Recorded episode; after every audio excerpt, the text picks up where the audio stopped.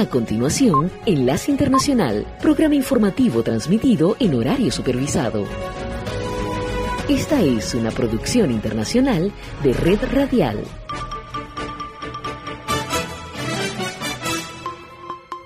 Muy buenas noches. Hoy es miércoles. Le saluda Gonzalo Abarca.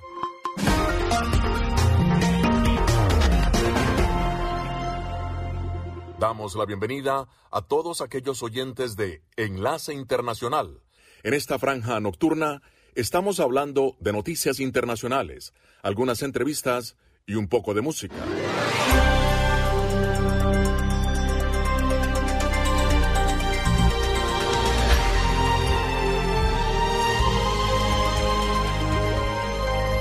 Feliz Navidad les desea a todos sus oyentes Enlace Internacional.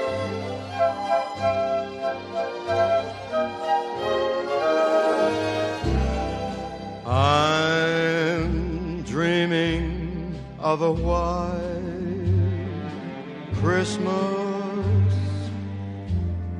just like the ones I used to know, where the treetops glisten and kiddies listen to hear sleigh bells in the snow. I'm dreaming of a white Christmas with every Christmas card I write.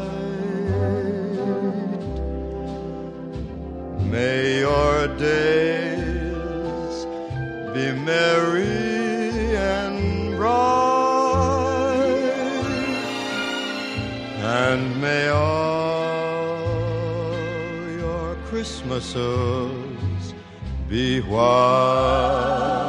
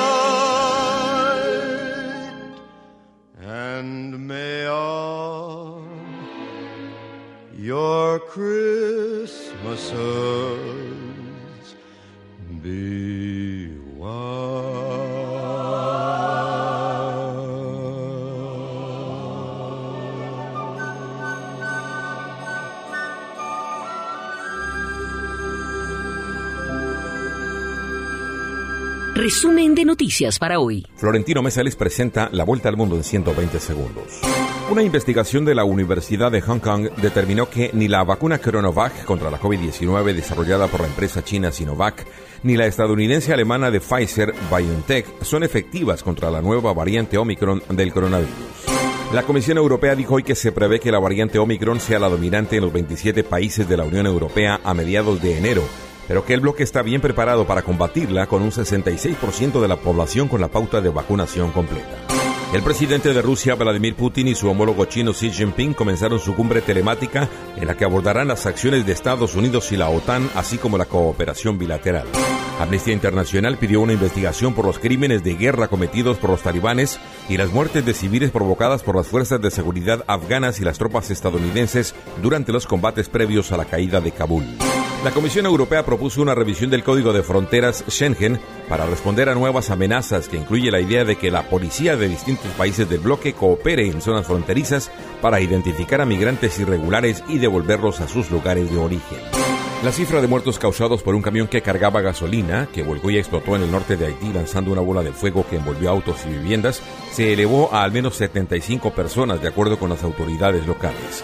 Decenas más resultaron heridas. Los bomberos rescataron hoy a más de 1.200 personas que estaban atrapadas en la azotea de un rascacielos de Hong Kong y lograron apagar un gran incendio que se extendió rápidamente. El pavoroso incendio provocó también cortes de tráfico a lo largo de toda la ciudad. El Congreso de Estados Unidos evitó un catastrófico impago de deuda en la madrugada de hoy luego de que las mayorías demócratas en ambas cámaras votaron a favor de enviar al presidente Joe Biden un incremento de 2.5 billones de dólares en el límite de la deuda nacional. Fue la vuelta al mundo en 120 segundos. Enlace Internacional.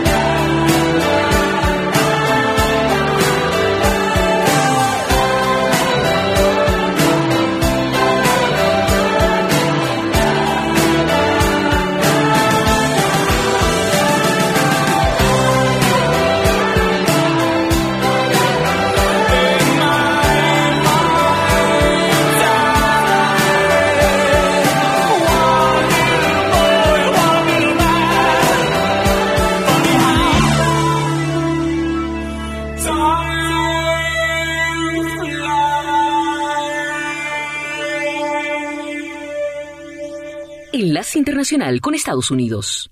En una audiencia judicial este martes en Nueva York, Ricardo Martinelli Linares, hijo del expresidente panameño Ricardo Martinelli, se declaró culpable de presunto lavado de dinero proveniente de los sobornos hechos por la constructora brasileña Odebrecht.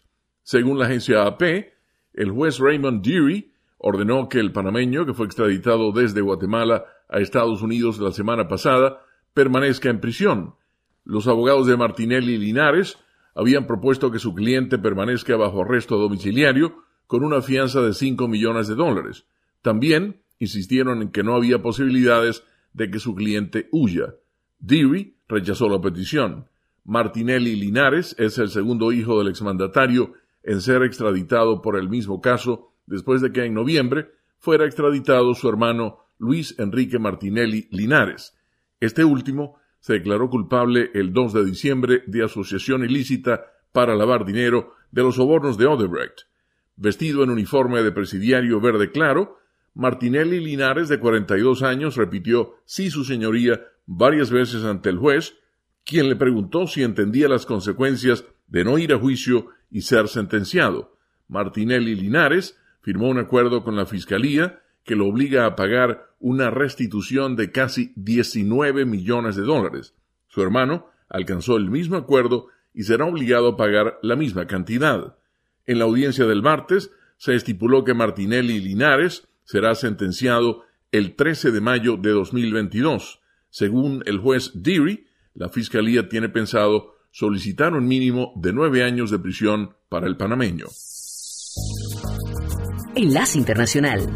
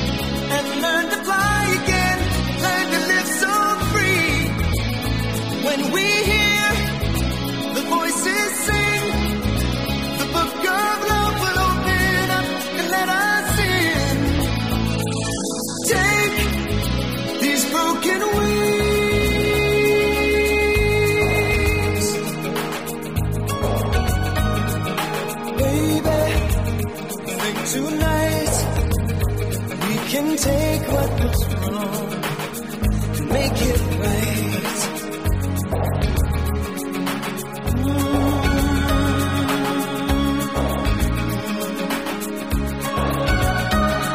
Baby, that's all I know.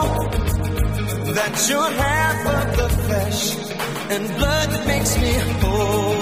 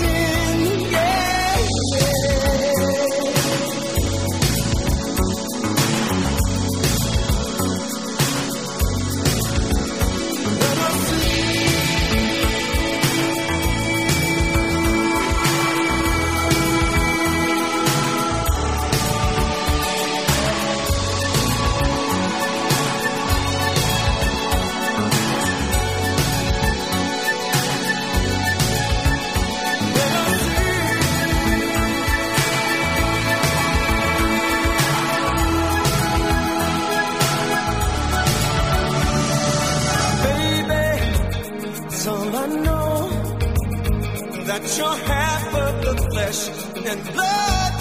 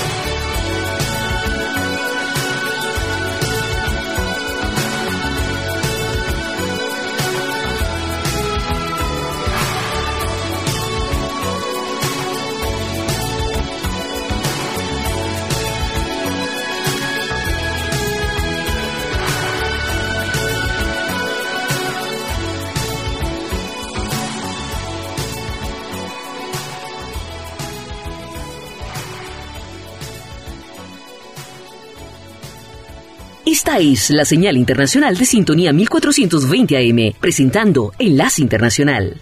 Un tribunal de apelaciones de Estados Unidos propinó otro golpe al intento del gobierno del presidente Joe Biden por revertir una política implementada durante la presidencia de Donald Trump que requiere que los solicitantes de asilo esperen en México en lo que se procesan sus casos en cortes estadounidenses.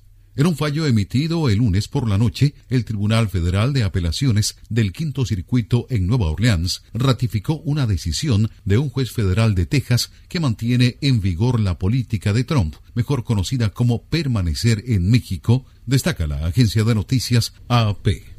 La secretaria de prensa de la Casa Blanca, Jen Psaki, se negó este martes a decir si el gobierno apelaría la decisión ante la Corte Suprema y refirió ese tipo de preguntas al Departamento de Justicia. Reiteró que el presidente Biden sigue creyendo que el programa es ineficaz e inhumano. El gobierno de Biden había apelado el fallo de agosto, pero empezó a trabajar con México para volver a implementar la medida en lo que continuaba la disputa legal. Hace unas semanas, las autoridades estadounidenses enviaron a los dos primeros migrantes de regreso a México en virtud de la política. Supimos de la decisión esta mañana y obviamente reiteramos que, si bien este es un programa con el que no estamos de acuerdo, la orden judicial que dicta su implementación sigue en vigor así que seguimos cumpliéndola de buena fe, señaló Saki. Feliz Navidad les desea a todos sus oyentes Enlace Internacional.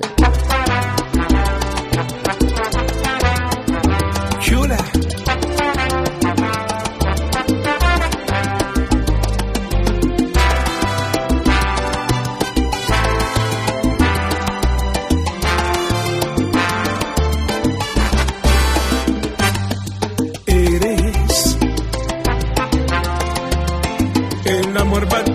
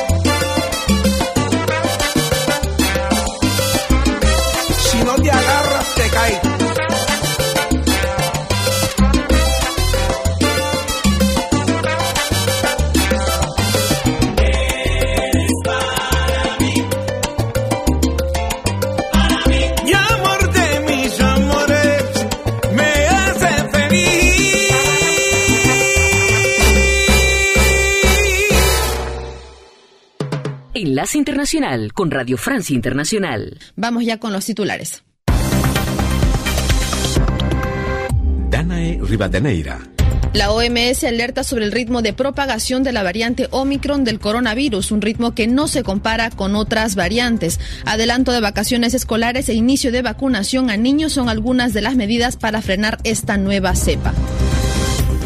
Hoy el Parlamento Europeo va a adoptar la DSA, la ley del mercado digital, que impone nuevas reglas de protección de datos y que los gigantes tecnológicos como Facebook, Google, Amazon deberán aceptar una reglamentación inédita y donde Europa toma la delantera.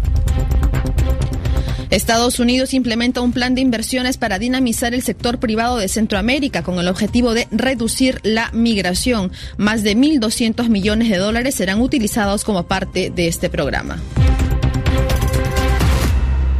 Lo decíamos en titulares, la Organización Mundial de la Salud alertó acerca del ritmo creciente de contagios por la variante Omicron de la COVID-19, un ritmo que no se compara a ninguna otra variante conocida.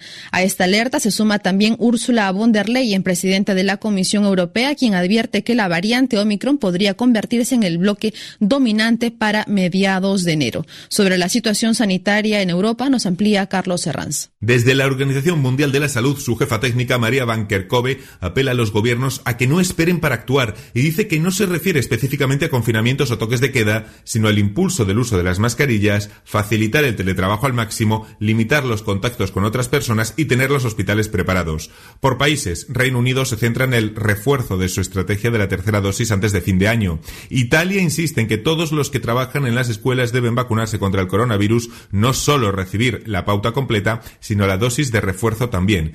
Países Bajos ha adelantado el cierre de las escuelas antes de las vacaciones de Navidad. En Noruega queda prohibido servir alcohol en bares y restaurantes y las escuelas vuelven a ser escenario de estrictas normas sanitarias. En Dinamarca se impulsa con fuerza un programa de vacunación para que todos los mayores de 40 años reciban cuanto antes una tercera dosis. El país nórdico es el segundo con más casos confirmados de Omicron, un dato en el que influye su amplia secuenciación de muestras para detectar rápidamente la variante. Escocia también endurece el tono instando a sus ciudadanos a celebrar unas navidades con encuentros mínimos, una posición que parece ya extenderse por casi toda Europa. Gracias, Carlos Herranz. Y sobre la COVID-19 también el director general de la OMS, Tedros Adhanom Ghebreyesus, dijo que es muy probable que esta variante se encuentre ya en todos los países y llamó a no bajar la guardia, pues si bien provoca casos menos graves, sí podría saturar nuevamente los sistemas sanitarios de países menos preparados. Frente a este nuevo escenario, Holanda ha decidido adelantar las vacaciones escolares, mientras que en España,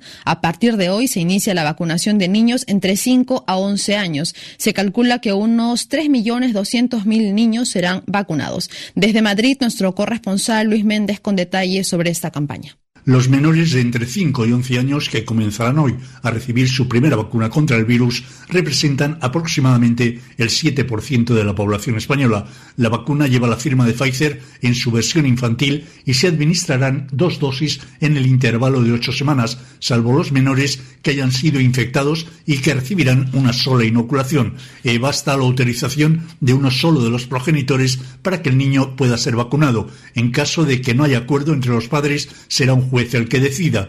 La inmunización de menores, que ha sido acelerada precisamente por el incremento de casos en las últimas semanas y su mayor incidencia en este sector de la población, supone un nuevo avance en España, un país que se ha caracterizado por el gran alcance de sus campañas de vacunación, con casi el 80% de la población que ha recibido la pauta completa. Las tasas de contagio en estos momentos son preocupantes en casi todas las comunidades autónomas, aunque el País Vasco y Navarra encabezan con mucha diferencia la lista de las regiones españolas más infectadas y donde las restricciones de cara a la Navidad están siendo mínimas.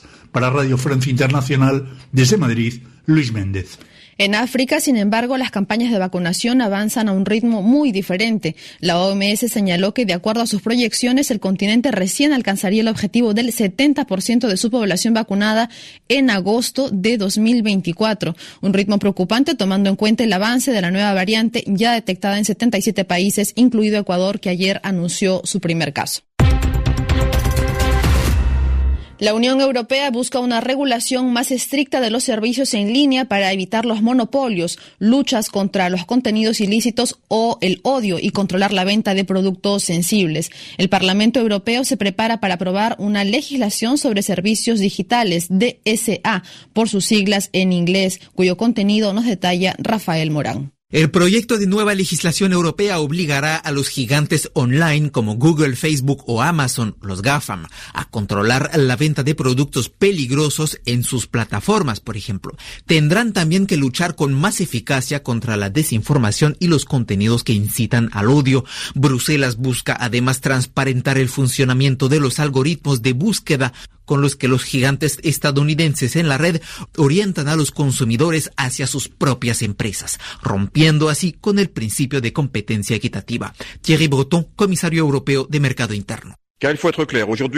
Seamos claros, hoy un puñado de plataformas ha tomado el control del acceso a nuestro mercado interior europeo, limitando la acción de muchas empresas innovadoras y de startups. Eso reduce simplemente las opciones de mercado para nuestros ciudadanos. La práctica que consistía en controlar los actos abusivos caso por caso ya es obsoleta.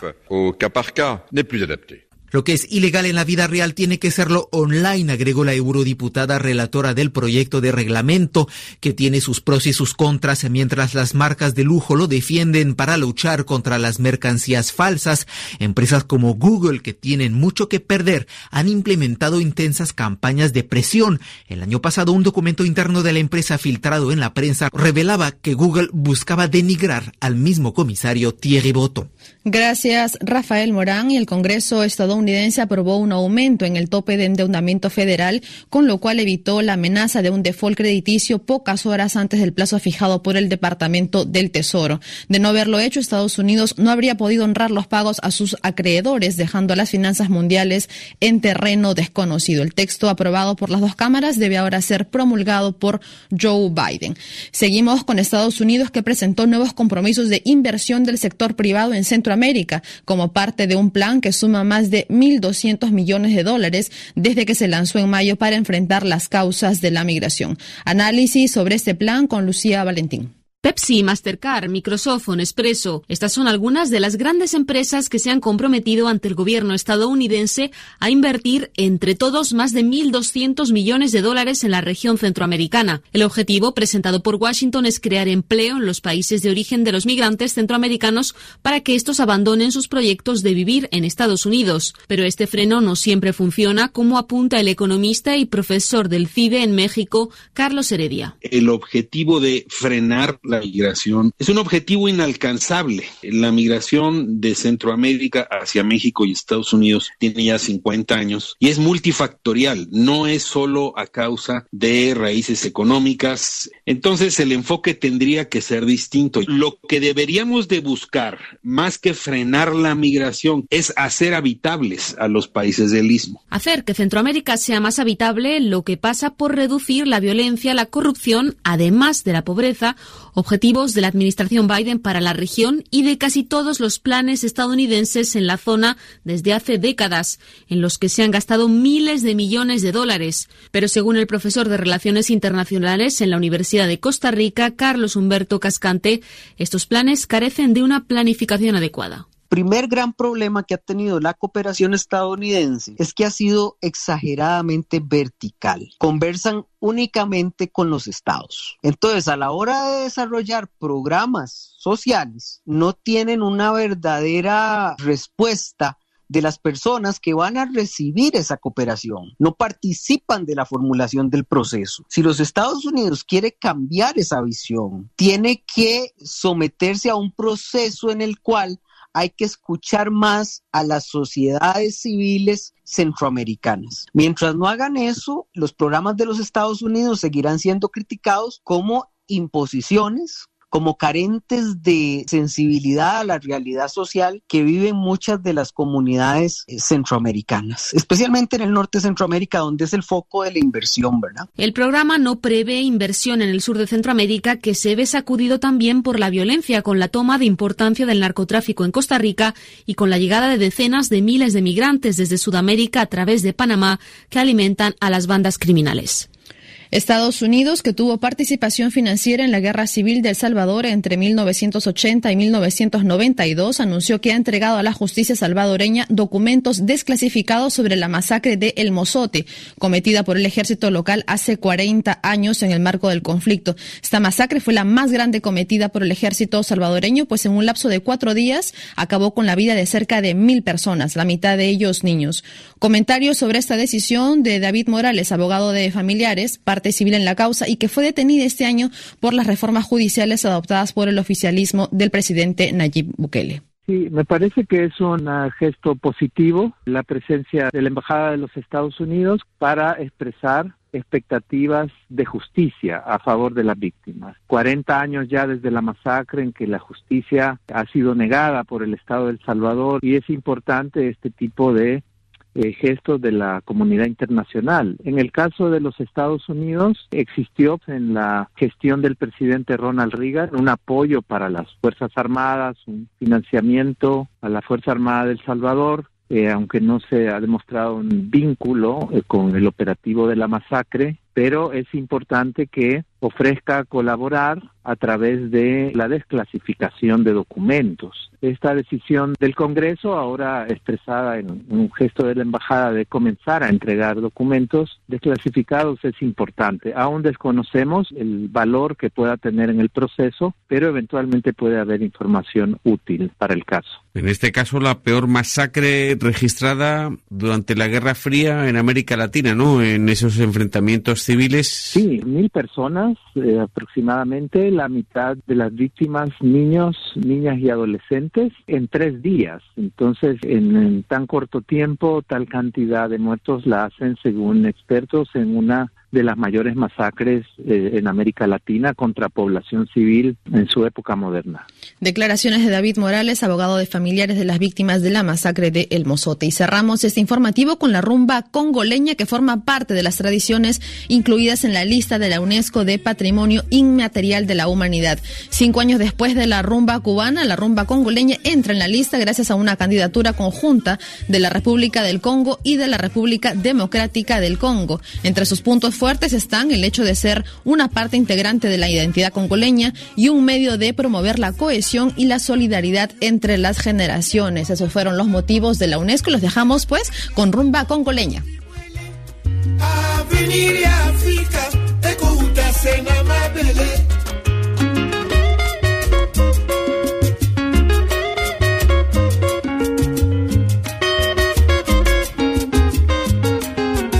Y hasta aquí las noticias en Radio Francia Internacional. Escala en París es la cita semanal de Esta Radio es la señal internacional de sintonía 1420 AM, presentando Enlace Internacional. Smoking out the window. Must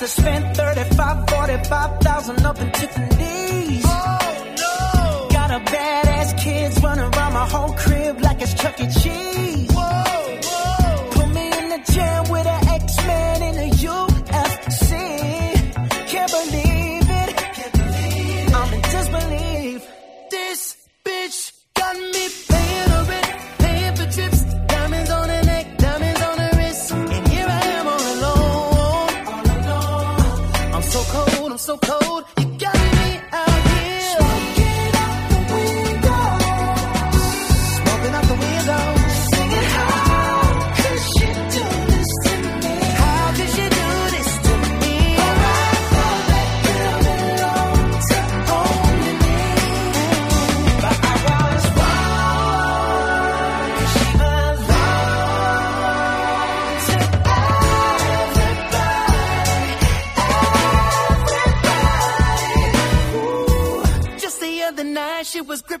pizza, ice cream,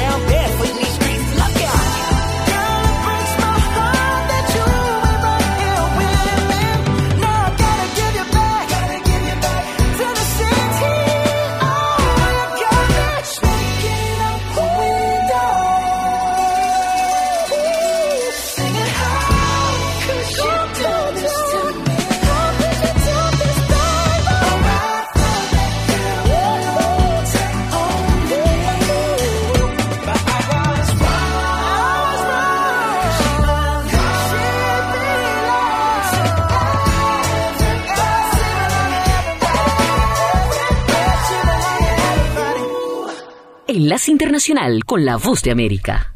Los precios al consumidor subieron un 6.8% durante los 12 meses que terminaron en noviembre, que es el registro más alto de los últimos 39 años. Muchos economistas anticipan que la inflación se mantenga cerca de este nivel unos meses más, pero que luego se modere el resto de 2022 por una variedad de razones, y no ven una repetición de la década de 1970 o principios de la de 1980, cuando la inflación superó el 10% durante periodos terriblemente largos.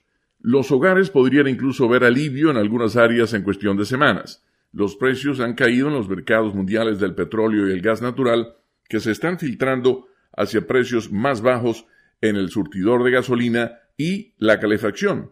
Eso debería mantener la inflación bajo control, incluso si los precios siguen aumentando en otras partes de la economía.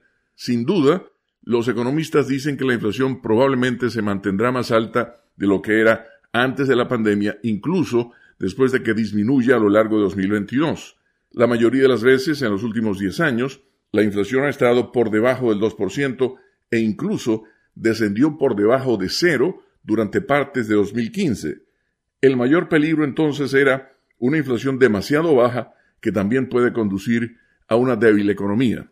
Los precios de la gasolina regular han bajado aproximadamente un 2.4% durante el último mes, a poco menos de 3 dólares con 35 centavos por 3.78 litros. Eso representa cierto progreso, aunque los conductores todavía pagan precios mucho más altos que el año pasado, cuando el costo de esa cantidad era de 2 dólares con 16 centavos. La Administración de Información de Energía de Estados Unidos pronostica que la gasolina volverá a bajar a un promedio de 3.13 en diciembre y a 2.88 a lo largo de 2022 después de promediar 3.39 el mes pasado, que es el precio más alto desde 2014. Los precios del petróleo han bajado por varias razones. Por un lado, las naciones han hecho acuerdos para impulsar el suministro de petróleo. Por otro, la variante Omicron del coronavirus redujo las expectativas de demanda debido a las preocupaciones de que causaría bloqueos y viajes cancelados. El petróleo crudo estadounidense de referencia ha bajado casi un 15% desde principios de noviembre. También es probable que los costos de calefacción doméstica sean más bajos de lo proyectado, aunque es probable que las facturas sigan siendo más altas que el año pasado, en vista de que el precio del gas natural ha bajado junto con otros combustibles en los mercados globales. Con la nota económica desde Washington, Leonardo Bonet, Voz de América. Descarga gratis la aplicación Red Radial. Ya está disponible para Android y encuentras siempre una radio para tu gusto.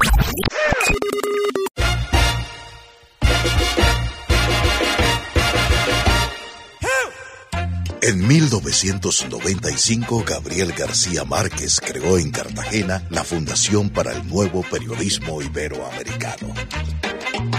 Tras 25 años impulsando el periodismo independiente, ético, innovador y riguroso, ahora somos Fundación Gabo. Somos taller de periodismo. Formamos, inspiramos, incentivamos y conectamos a periodistas de toda Iberoamérica. Somos Premio Gabo. Premiamos el mejor periodismo en español y portugués. Somos Festival Gabo. Celebramos en Medellín el poder de las historias en la mayor fiesta del periodismo y la curiosidad. Somos Centro Gabo. A partir del legado de Gabo, promovemos proyectos de desarrollo social, cultural y educativo. Somos Fundación Gabo. Con camaradería y severidad desde el Caribe colombiano, promovemos un mejor periodismo, la creatividad y la memoria de nuestro fundador.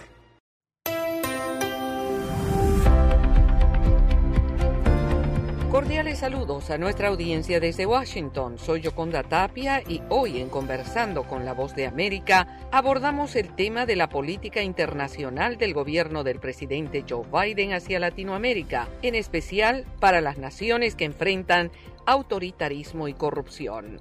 Para abordar el tema, nuestro colega Jorge Agobián entrevistó a Juan González, asistente especial del presidente y director senior del Consejo Nacional de Seguridad para el Hemisferio Occidental en la Casa Blanca, y empezaron hablando de Nicaragua. La política hacia Nicaragua es la que es a través del mundo, que es tratar de defender la democracia y apoyar a esos actores democráticos. Nosotros que hay que reconocer que las decisiones y las resoluciones que se han aprobado en la Organización de Estados Americanos han sido los que más han conseguido votos, rechazando las acciones de, Ortega y Murillo, eh, las sanciones que nosotros hemos postulado, la presión que estamos eh, imponiendo y el apoyo internacional a favor de una Nicaragua eh, democrática es, es, algo que sigue bastante con, con bastante actividad. O sea que nosotros también tenemos que reconocer que esto no es algo que se hace de un día para mañana, es algo que va a ser constante y vamos a seguir insistiendo en los valores y los derechos de los nicaragüenses.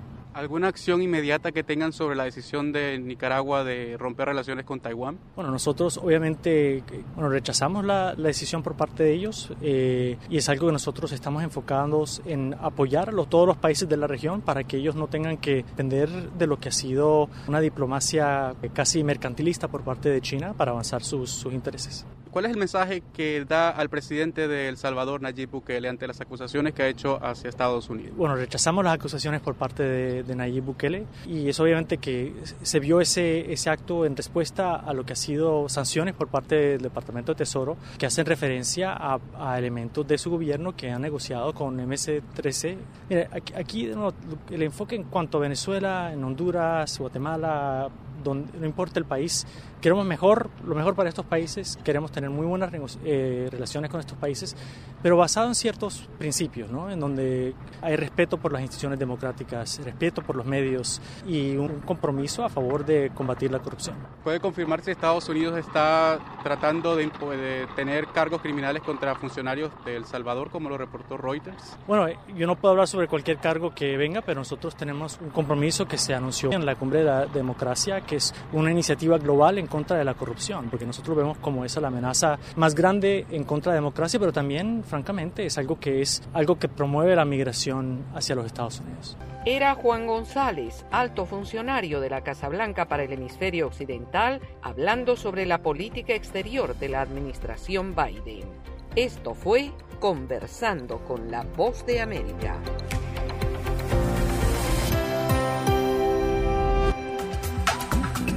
Con un equipo de periodistas, corresponsales, editores y productores, La Voz de América te ofrece las noticias, las organizaciones a favor de los eventos, alrededor de 33 mil refugiados, hasta ocho barreras de seguridad. La información llega a través de La Voz de América, directo desde nuestros estudios en Washington a nuestras estaciones afiliadas en toda América Latina. Síguenos a través de voanoticias.com. Martes se anunció la selección anual de 25 películas para ser incluidas en el Registro Nacional de Cine de la Biblioteca del Congreso de Estados Unidos. Las películas fueron escogidas por lo que la biblioteca considera es su importancia cultural, histórica o estética para preservar el patrimonio cinematográfico de la nación. Una de las seleccionadas es Selena, la película biográfica de 1997 sobre la cantante Selena Quintanilla Pérez, protagonizada por Jennifer López y Edward James Olmos y dirigida por Gregory Nava.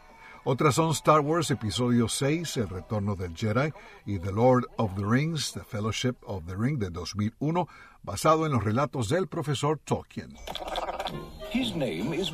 También fue seleccionada Wally de 2008 de Pixar, que combina animación, ciencia ficción y ecología, que ganó un Oscar a Mejor Película de Animación.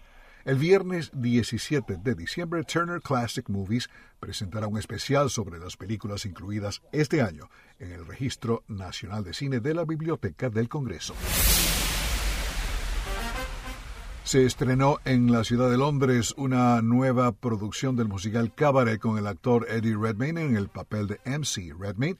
Ganador de un Oscar, tenía 10 años alejado de las tablas. El musical ganador del premio Tony se presentó originalmente en Broadway en 1966 e incluye canciones como Willkommen. Cabaret está basado en la novela de Christopher Isherwood de 1939, Adiós a Berlín, que narra en parte la vida nocturna de Cabaret de la capital alemana en los últimos años de la República de Weimar, Weimar Republik, el Estado alemán, de 1918 a 1933. Cabaret estará en el Kit Kat Club de Londres hasta mayo de 2022.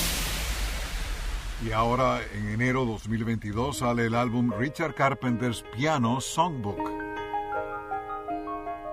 en el cual Richard Carpenter toca arreglos de varios éxitos que logró con su hermana Karen. El músico ya tiene un nuevo libro, Carpenter's The Musical Legacy, que pretende ser la historia definitiva del dúo responsable de éxitos como Close to You, We've Only Just Begun y Rainy Days and Mondays. Carpenters ganaron tres premios Grammy. Alejandro Escalona, Voz de América.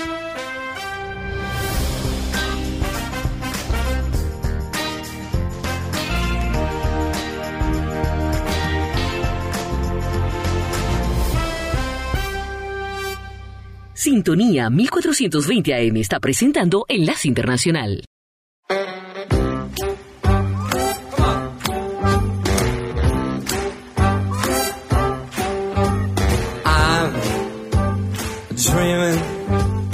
White Christmas. Just like the ones I used to know. Where the treetops glisten and children listen to hear sleigh bells in the snow. Oh, the snow. I said I'm a dreaming of a white Christmas. With every Christmas card I write, may your days be merry and bright, and may all your Christmases be white. Let's go, Sticks, let's go. I said I'm dreaming of white or oh, Christmas. Just like the ones I used to know. Will the treetops glisten and the children listen to hear sleigh rest in the snow? I'm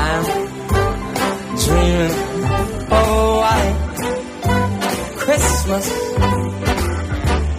With every Christmas card I write,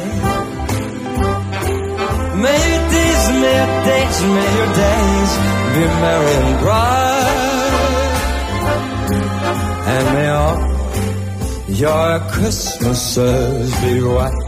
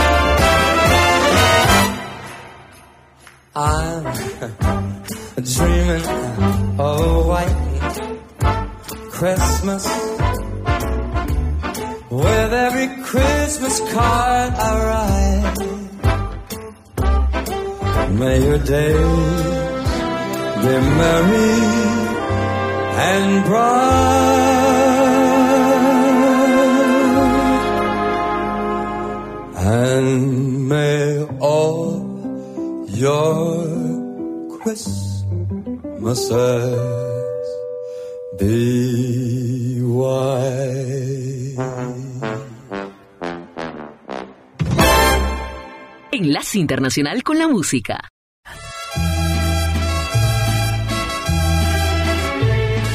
Ayer en la música, un 12 de diciembre de 2021, el rey de la música ranchera Vicente Fernández fallece de una inflamación en sus vías respiratorias en el Hospital Country 2000 de Guadalajara, México, la ciudad que lo vio nacer y crecer como artista.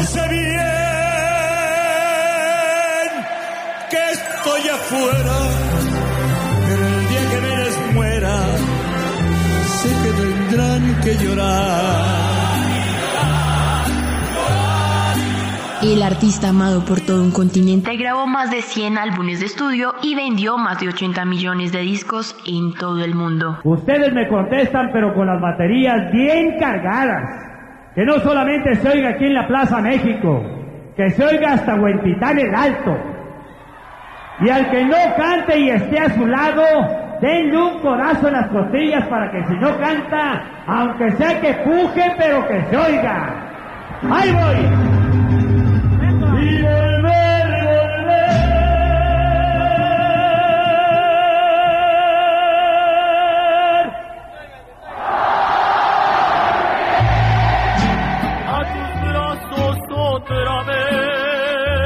Vicente Fernández dejó en la memoria de todos sus fans canciones como Volver, Volver, Mujeres Divinas, El Chofer, El Rey y Por tu maldito amor.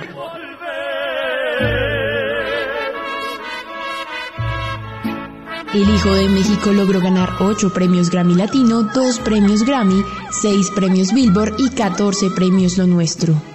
Su más reciente Grammy Latino fue en la categoría Mejor Álbum Música Ranchera Mariachi por su último disco A mis 80.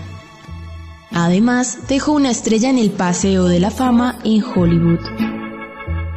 Por tu maldito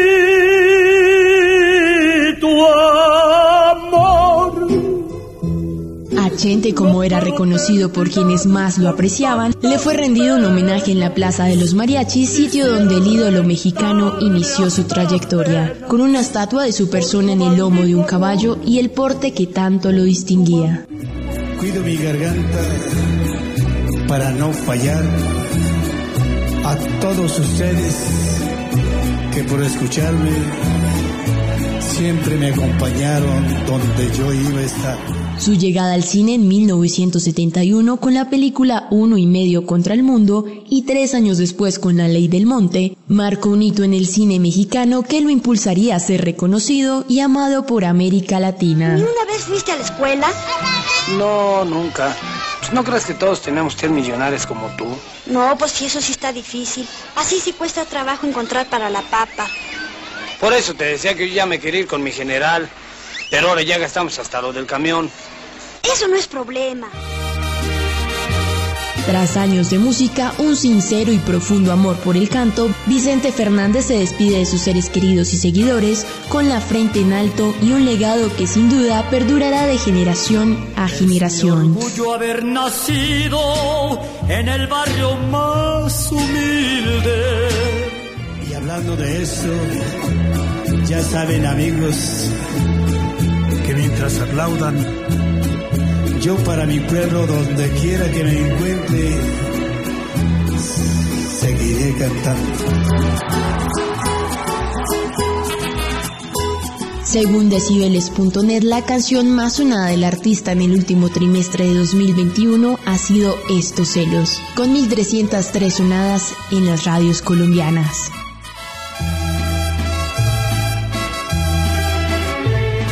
Desde las emisoras comunitarias de Colombia le enviamos fortaleza a su familia y amigos y deseamos paz para su alma por toda la eternidad.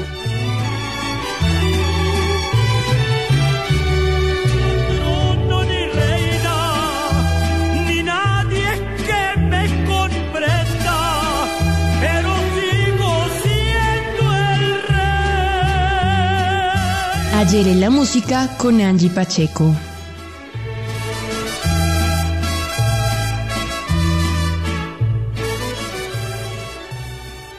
Se nos agotó el tiempo. Regresamos mañana a un nuevo Enlace Internacional. Gracias por su sintonía.